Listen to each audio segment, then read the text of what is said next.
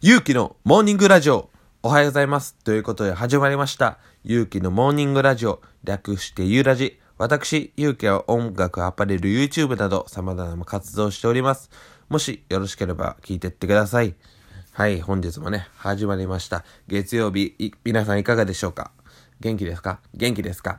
まあね、休日はいかがでしょでしょうか？あのー、今日から、こう、働くぞなってる方もいらっしゃると思いますがね、ちょっと頑張っていきましょう。はい。じゃあね、今回のテーマはこちら。初対面の人の前ではどんな振る舞いをする？皆さんはどうですか？僕はね、うーん、やっぱね、あんま変わんないんですよね。ただ、変わるとすれば、ちょっとね、やっぱね、半歩ぐらいは後ろに引いてるような感じかな。今思えば。なんかその時は、ウェーイとかなるんですけど、やっぱでも初対面の人なんで、何が好きとか何が嫌いとかもわからないじゃないですか。だから、その、自分、自分はこんな人ですよ、と、生きながらも、でも相手のことも知りたいじゃないですか。やっぱ初対面の人なんで。だから、ちょっと、ちょっと、ちょっと一歩ひ、半歩引いて、この、なんか、例えば、ボケたとします。ボケたとします。その時の相手は、突っ込むのか、突っ込まないのか、笑うのかって、なんかまあ大体ね、そんな感じになったら真顔になるのかとかあるじゃないですか。そういうタイプによって、あ、この人はこれで、突っ込みができる人なんだ。これはこういうボケが好きな人なんだ。笑ってくれるんだとか、逆にここは面白くなかったかな、真顔になったなとか。やっぱね、初対面で一度きりのその会う感じとかやったらもういいんですよ。何でもね。それはもう自由にしてくれって話なんですけどそういうわけじゃないじゃないですか。やっぱ初対面でやっぱ一期一会って言いますよね。まあ一期一会を大切にしていきたいじゃないですか。会ってしまったらねもうね本当にこれからもねずっと関係が築けれたらいいなと思いません？まあねそんなねそんな簡単ではないんですけどでもまあまあまあ僕はそうですね。初対面の人には基本的にこのまんま行くけど半歩ぐらい引いてそのなんて言うんですかね。相手とこういう感じで仲良くなりたいとか。やっぱ何もなしに近づいてしまうと相手の方にも失礼だと思うんですよ。だってせっかくその会ってくれたりなんかね、その友達の紹介とかで会ってくれたりとかしてくれてる方なんだから、やっぱそこ自体でもうありがとうございますの感謝はありつつの、やっぱ知って、この人のここは尊敬できるなとか、やっぱででもここはちょっと違うなとかは、やっぱないと、本当にそれじゃあもうなんか他人のまんまやんみたいな。なんか、あ顔見知り程度やないなってなってしまうのが嫌なんで、そうですね。僕はそんな感じの振る舞いをしますね。はい。では次のテーマです。喧嘩してから仲直りするまでどれくらいかかる？いや、でも、僕が悪いなと思ったら、その日のうちには謝ります。てか、基本的には僕から謝るか、そのなんか関係を修復するっていうか仲直りまで行くようなことは多いですね。ただ、そのなんか、僕の中とか、その相手のな、あの、相手、誰かにちょっと相談した時に、いや、それはそっちが悪いわってなった時は、その、多分ね、4日、5日ぐらいまでは、その、全く連絡取らんと、5日目とか6日目とかに、その連絡取るか、会ったりするかとかして、あの、仲直りはしますね。やっぱね、その、かん、僕でも、あんまね、なんすかね、喧嘩もしたくないし、け、喧嘩って大事なんですよ。もちろん、その、友達とかでも大事やし、喧嘩っていうか、意見の言い合いは大事やと思うんですよ、ただ喧嘩になると、なんか、お互いもったいなくないですか？って僕思う人なんで、あんま喧嘩しないんですよね、そもそも。あの、よっぽどってならん限り。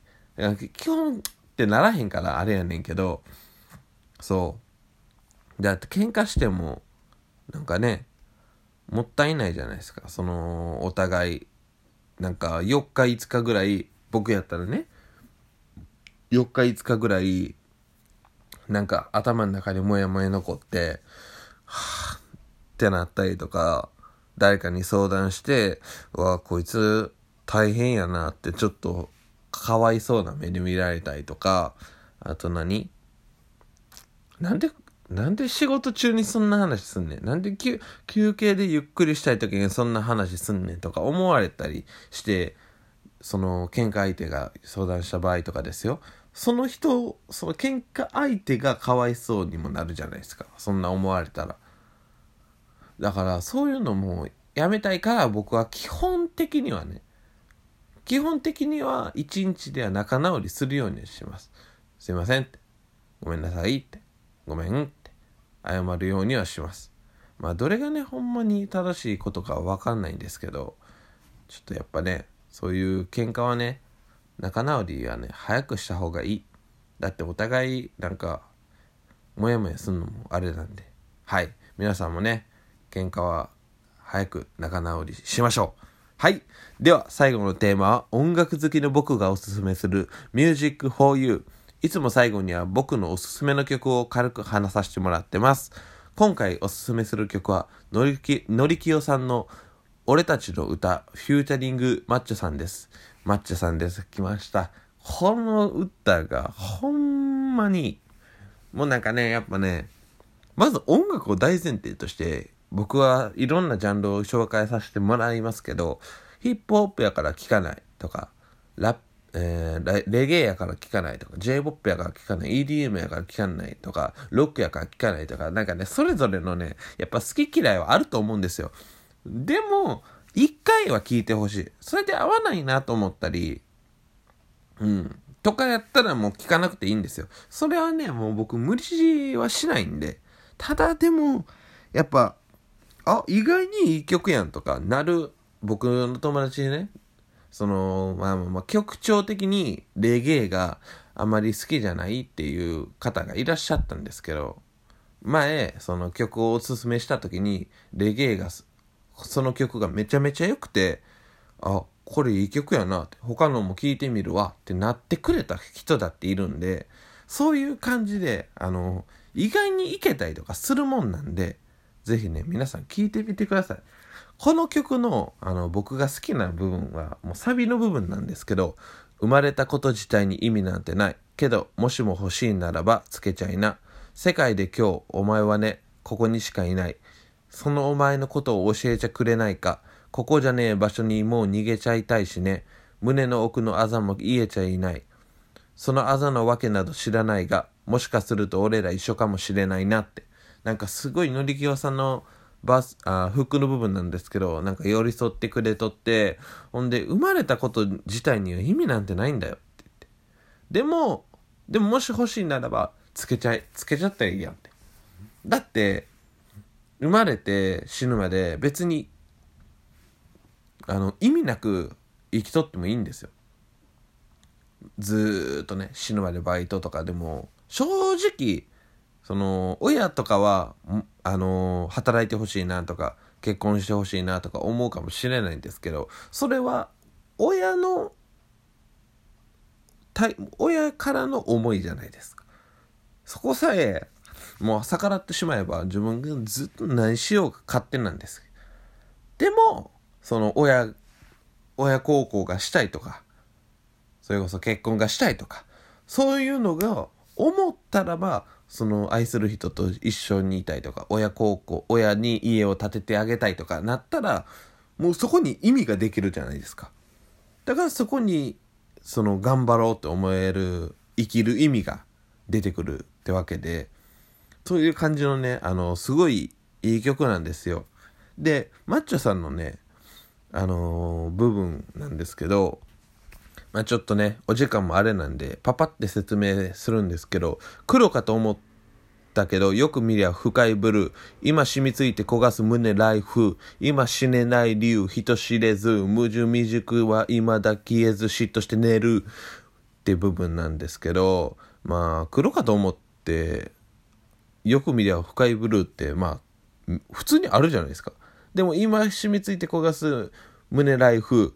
今死ねない理由、人知れず。だって今死んでもいいですけど、正直ね。でもそれは、あの、死ねない理由は分からないじゃないですか。なんか、だって今、バイト行かな。でもなんで死ねへんのやろって。分かんないじゃないですか。まあなんかそういう感じで、本当に、その、